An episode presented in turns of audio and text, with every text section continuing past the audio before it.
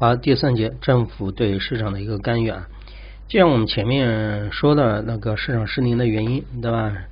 这个时候的话，政府就会有就是有针对性的啊，制定一个措施啊，有的放矢啊。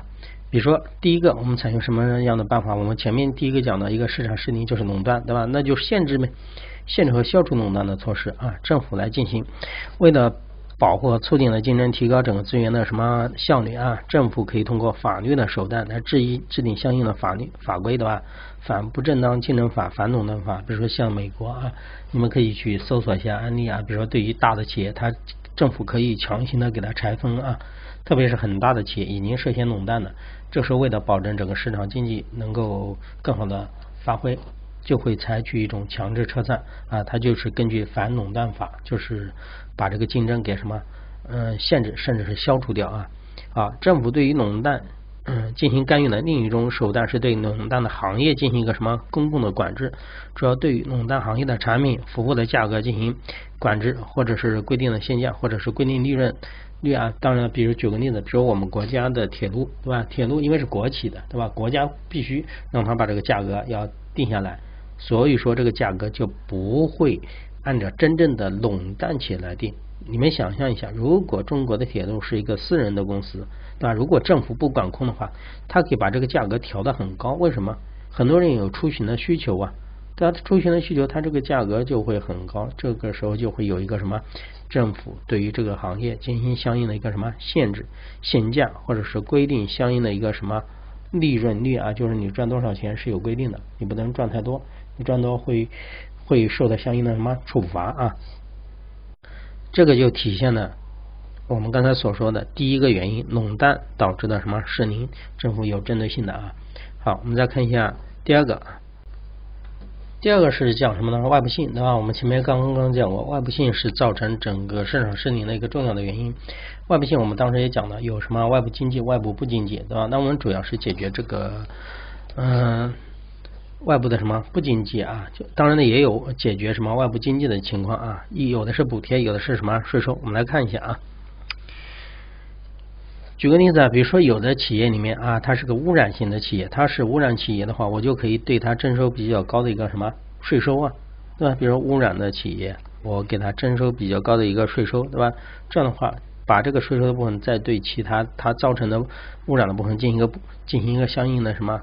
就是比如说旁边的啊，比如这个污染的企业，它附近的村庄，对吧？比如说政府通过高的税收，对吧？强制你，然后通过这个税收，然后再修建一些什么排污的设备，这是一种，对吧？当然还有一些处罚等等都有，还有补贴。那对于外部经济型还有补贴是什么一一个意思呢？比如说有的企业，有的企业里面它从事的是比如说新能源的啊，新能源的一个生产，或者是环保企业的一个生产。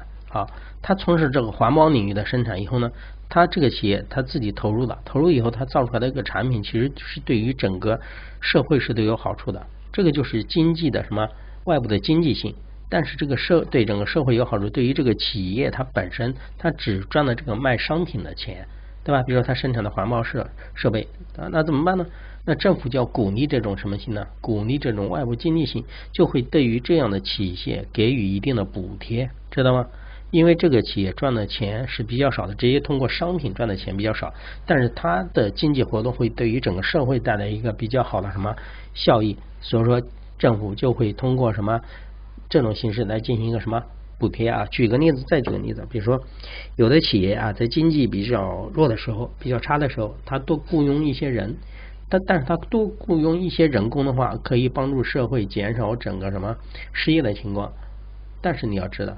他帮助社会解决就业的情况，比如说供应一些残疾人啊那，供应一些残疾人的话，让他有有事情可以做的话，可以降低失业率的话，可以嗯，就是起了一个福利保护的作用。当然也降低了这个政府去照顾这些残疾人需要支付的费用。那政府就会给什么呢？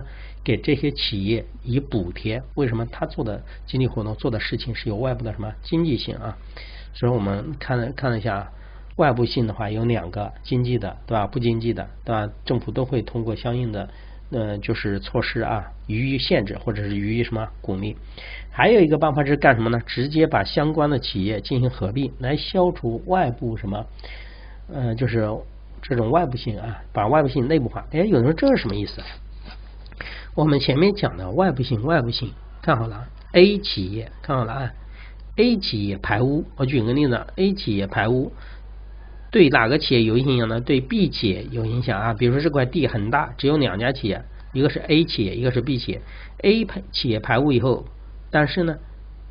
排到哪里？排到 B 企业那里去了啊？附近没有其他的村庄的，那对于 B 企业就会什么有影响？那对于 A 企业来说，就是它的外部不经济性。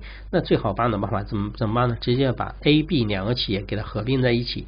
看到 A、B 两个企业合并在一起以后，你就发现 A 企业排的污造成 B 企业的损失，但是都属于它一个集团公司的，它内部就把消化掉了。这个就是什么？通过企业合并来消除一个什么外部性啊？讲的就是一个什么？就是就是把外部的东西转换成内部啊，达到一个平衡的嘛。因为你 A 企业的就是赚的好处是 B 企业来什么承担的，现在把 A、B 两个企业合并了，有可能就消除了啊。好，然后我们再看一下讲的一个比较著名的理论啊，叫什么科斯定理啊。科斯定理它讲的有个前提，要讲一个前提是什么样意思呢？他说认为很多的外部性的产生。是由于什么导致呢？是由于产权啊，产权的不清晰导致的，对吧？只要产权、财产权啊，比如说你这个归属权利是什么明确的话，那就可以什么解决，而且成交易的成本是零或者很小。那么无论在开始时将财产权赋予谁，只要明确了啊，市场均衡最终的结果就是有效率的实现资源配置的一个帕累托的一个什么最优啊？好，为了解释这个，我们来。讲一个案例啊，就是书上啊讲了一个什么什么造纸厂和养鱼塘之间的一个谈判啊，我们来看一下。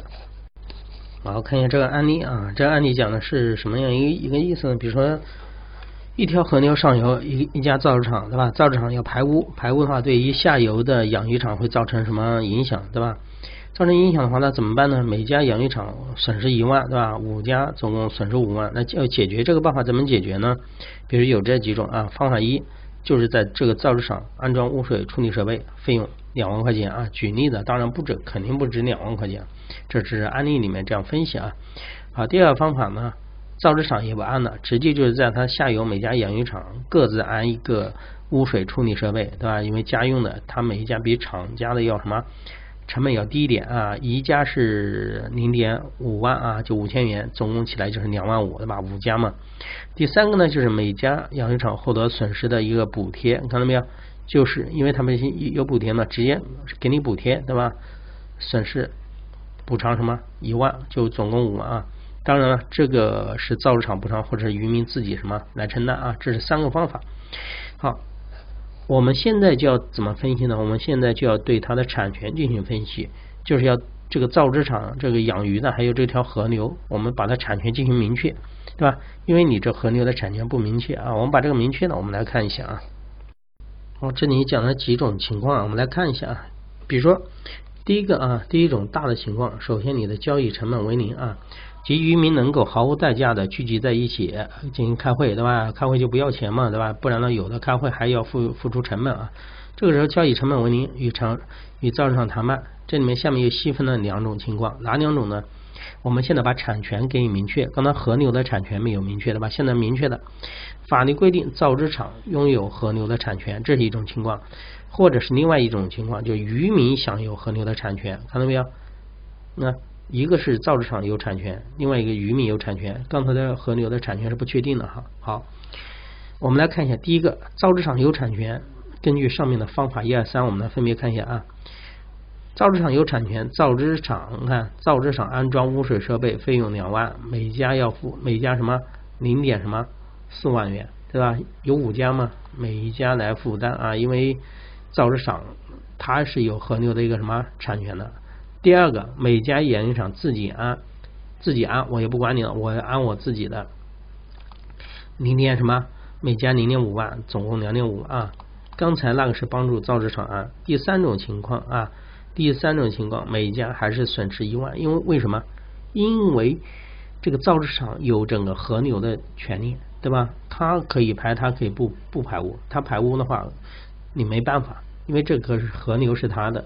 啊，你就想这个河现在已经成造纸厂了啊，所以说这个渔民啊需要帮他安，那你会你作为渔民你会选择哪个方案呢？看第三种方案损失一万，第二种方案对吧？自己自己安，每家付零点五万，你们五家啊五家集资，一家给四千块钱，总共两万块钱帮造纸厂啊，只需要零点四对吧？四千块钱，那渔民会选择哪一种方法呀？会选择第一种方法啊，这是这有个大的前提啊，这个河流属于什么造纸厂的，对吧？你必须这样干，他不管你的啊。好，第二个情况，法律规定渔民享有河流产权，那就更好，更好解决了。渔民有河流产权的话，你不能排呀。渔民这个河流是渔民的，他就不让你排，怎么办？啊，造纸厂就会自己来安装什么那个。就是排污的设备啊，两万块钱，看到没有？在交易成本为零的时候，无论产权赋予谁，市场均衡的结果都是有效率的啊，实现一个实现资源的一个帕雷托的一个自由，就是最优啊，这个时候就可以解决啊，通过这种东西可以自行的解决，看到没有？两种方法，不管你产权属于谁啊。好，我们再看一下，刚才说的是交易成本为零，对吧？那如果交易有交易成本呢？就是大家在一起碰头需要花钱。一家要付多少钱呢？在一起呢，零点二元，对吧？因为你要有交通时间呢，碰头时间、开会时间，一家两千元，五家，对吧？交易成本啊，一万元，总的是一万元。我们刚才说交易没成本啊，好，还是按照两种产权，一种是造纸厂有，一种是渔民有啊。我们来分别的来看一下，造纸厂有，其实和前面是一样的，按帮造纸厂按那个污水处理设。设备两万，还有加上渔民自己会商的成本一万，三万块钱，几几家呀？五家，对吧？三万除以五，等于说零点六万元，对吧？这是一种情况，因为造纸厂现在是是造纸厂，哎，这个河流啊是造纸厂啊，河流是造纸厂的，所以说你渔民必须这么干啊。当然还有第二个方案，每个养鱼场自己安，自己安的话是是多少呢？自己安的话，你还是什么？一家是零点零点五啊，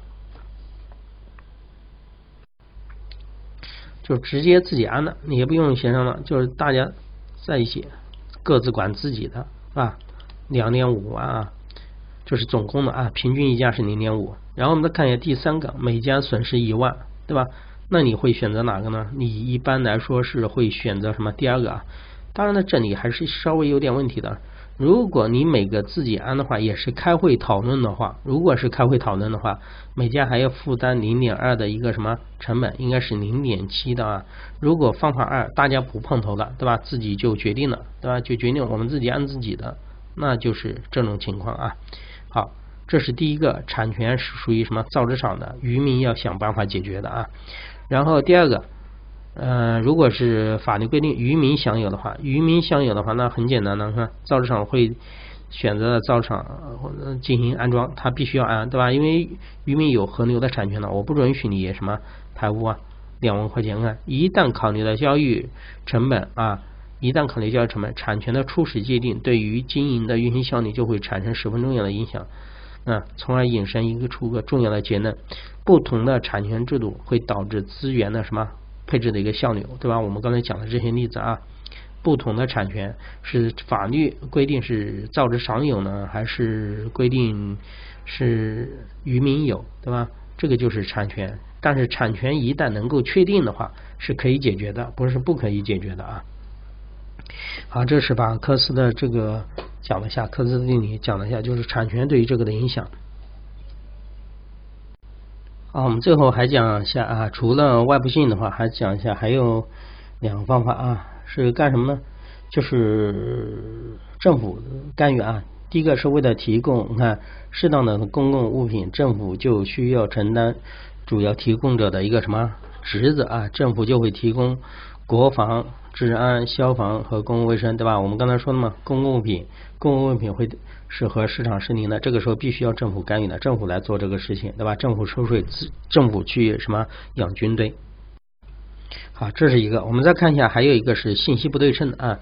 信息不对称的情况，政府也会干预。什么意思呢？消费者知道的少，那我就制定相应的一个标准，质量的标准，对吧？广告对吧？比如说你我作为一个商家来说，我对我知我知道这个商品，我知道这个保健品的一个情况，我卖给你的时候我不告诉你，但政府就规定了，特别是一些药品商品啊，它就对于里面的成分，你们去看一下啊，你们去看一下很多的商品为什么要把成分写那么清楚，就是要消除信息的不什么不对称性。比如说，你们自己想象一下啊，有的商商品是转基因的，有的商品是非转基因的，对吧？对吧？有的东西的构成，对吧？是含糖高的，有的人是含糖不高的。当然了，这个要理解一下啊。比如说，还有一些商品说耗能、耗能的情况，对吧？比如说，我们国家不是有一级、几级的耗能吗？对吧？一级、二级、三级、四级的，对吧？政府做的这个东西以后，你的你的空调。如果是三级的，你不能卖一级的。你说我这个空调省电啊，那国家就可以通过这一二三四级来强行的进行一个什么上面的说明质量的一个标准啊。这时候就可以解决这个信息的不对称性。本来你是三级的能耗，你非充当一级能耗卖给别人，是吧？这个就是政府也会进行一个干预啊。你们想象一下，我们所说的空调啊、家用电器啊，现在就是这样的啊。啊，这是讲的这两个啊，一个是政府提供公共物品，一个是讲的解决信息的不对称啊。然后，我们最后再把这几个放在一起看啊，失灵的原因、后果和干预啊，等于说把前面两节的内内容是放在一起看的。垄断，垄断的后果是什么？垄断企业的产量小于整个均衡的产量，是不是？因为它这样的话就可以把价格制定的是有利于它的什么？价格知道吧？我量生产少一点呢，这个价格就高啊。所以说政府干什么？政府就直接干管，就是管制的，或者是你看，要么出台相应的法律，要么公共管制，限制你的价格啊。因为限制了你的价格，你必须要什么提高产量的啊。第二个是外部性，对吧？外部性的影响，对吧？比如说私人的收益和社会的效益，收益的不经济性，对吧？私人的成本小于社会的成本，如果是不经济性的啊。就是私人的成本小于社会的成本，如果是经济性，就是私人的收益啊，要反正是要小于整个社会的收益，那这个时候政府就干预的，怎么办呢？进行税收补贴，对吧？对于外部的经济性，对于你的私人企业给给予相应的一个什么补贴啊，或者还可以采用什么相关企业什么合并在一起，甚至是明确产权。我们刚才所说的科斯定理不就是这样的吗？对吧？把产权明确的，也可以消除外部性啊。然后第四三个的话就是什么公共物品，公共物品就会出现什么样的情况啊？就是消费者搭便车，有人不给钱不交税啊，怎么办呢？就是政府来承担提供者的一个职责，政府就要收税，而且收税是强制性的税收。比如说这个税收就不是说你想买就买的，比如说我喝水，我想花就花钱，对吧？比如说啊，我不想享有这个国防，是吧？我不想你享有，我不想交税，不可能的，强制的。因为国防具有什么非排他性、非竞争性，是吧？不是因为这个国家雇佣的军队，你自然而然的就享受到这个什么安全啊。所以说是政府要承担责任的。最后一个讲的是信息的一个什么不对称啊？信息不对称，我们刚才讲过了啊。信息不对称会导致什么选择的风险、道德的风险。所以说政府要干什么？提供相应的信息啊，比如说产品的说明呐等等啊。好了啊，我们这里就把整个第六章的内容上完了啊，讲了两个方面，一个是市场的失灵，还有一个政府的干预。正是又因为市场的失灵，所以说政府要什么干预啊？